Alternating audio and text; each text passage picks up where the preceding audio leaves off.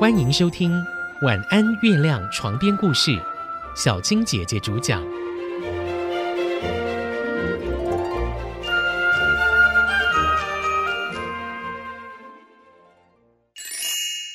基督山恩仇记》第一集：暗藏诡计。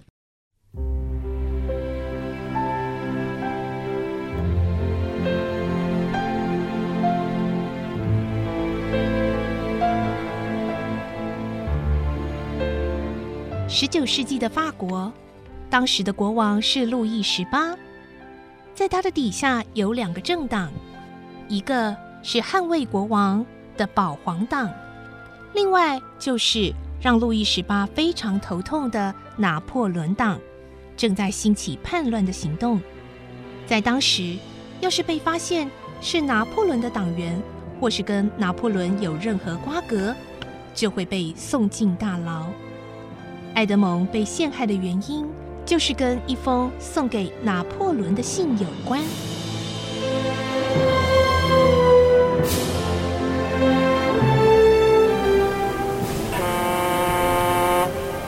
这一天，马赛港缓缓驶入了一艘大帆船——埃及王号。港边聚集了许许多多看热闹的人群，其中有一个人。船还没有进港，就跳下一艘小船，划进埃及王号。他就是埃及王号的船主莱尔先生。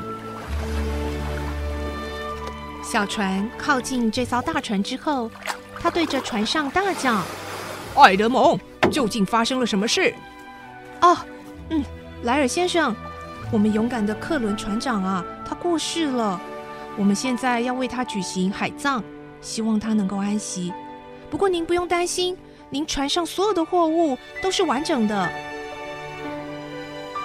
在爱德蒙说话的时候，莱尔已经跳上了大船。这时候，另外一位船员唐格尔走了上来。莱尔一边看着指挥若定的爱德蒙，一边对唐格尔说：“嗯，爱德蒙好像处理的相当好啊。别看他年纪轻轻，但是呢。”处理事情却非常的圆滑成熟呢。唐格尔没好气的回答：“话是不错啦，不过你知道吗？啊，当我们那个克伦船长啊还有最后一口气在的时候啊，他啊竟然就开始擅自妄为哦，叫大家做事，甚至呢还在阿尔巴岛擅自决定说要停一天半。呵，我真的不知道他在搞什么鬼，你待会可以问问他。”等船停好以后，船主莱尔真的去问爱德蒙为何会决定在阿尔巴岛停留一天半。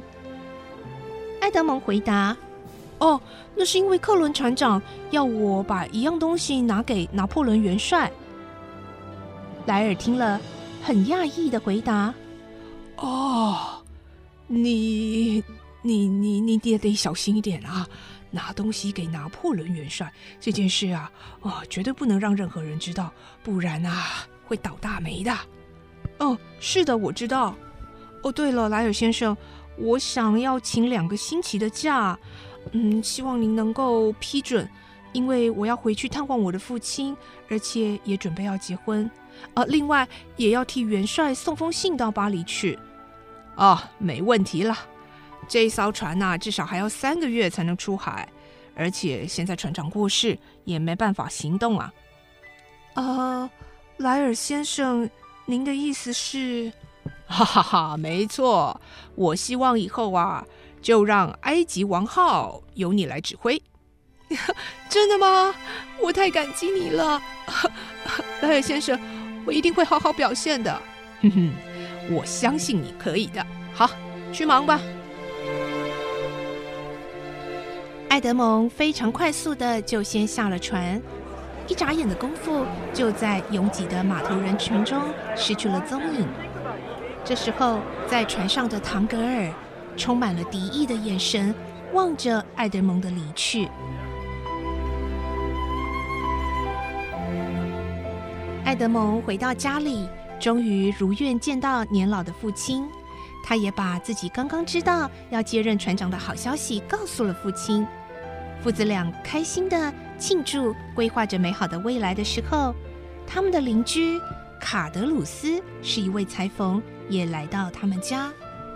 卡德鲁斯说：“哎，朋友啊啊，哎，嗯，你的桌上带回来这么多的金币跟银币，是不是发财啦？啊，哈，哎呀，我还听说啊，那个埃及王号的船主莱尔先生很喜欢你，很器重你呢。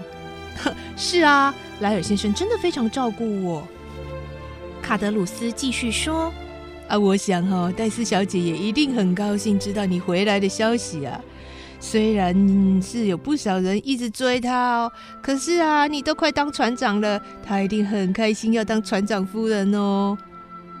这时候，爱德蒙的父亲说话了：“你不在的时候啊，戴斯常常来探望我呢。哎呀，你好不容易能够回来，快去看看戴斯吧。”于是，埃德蒙赶紧来到了加泰兰村，去见他美好的情人。而裁缝卡德鲁斯也离开了。他在大街的转角处和一个人偷偷的会面，那就是唐格尔。唐格尔说：“你看我说的没错吧？这下那家伙可得意了，不但是升官发财，又要娶妻生子，真是让人吞不下这口气。”卡德鲁斯回答。不过哈，他想要娶戴斯，恐怕没那么容易哦。因为哈，我每次看到啊，那个戴斯啊来到城里，哦，他的身边会跟着一个个子很高、看起来很不好惹的人呢。听说那个是他的堂哥啦，而且那堂哥哦，好像嗯也想娶戴斯嘞。啊，太好啦！那啊，我们去看看热闹，搞不好有场好戏呢。对呀。于是，唐格尔和卡德鲁斯来到了加泰兰村。他们在一家酒馆坐了下来，叫了瓶酒，边喝边看着整个村子里发生什么事。在村子里，爱德蒙终于和他念念已久的戴斯。见面了，他们紧紧的拥抱在一起，倾诉着彼此的思念。浓浓爱意的小两口根本没有注意到，在一个角落里，有个人正握着一把刀，脸色铁青的看着他们两个。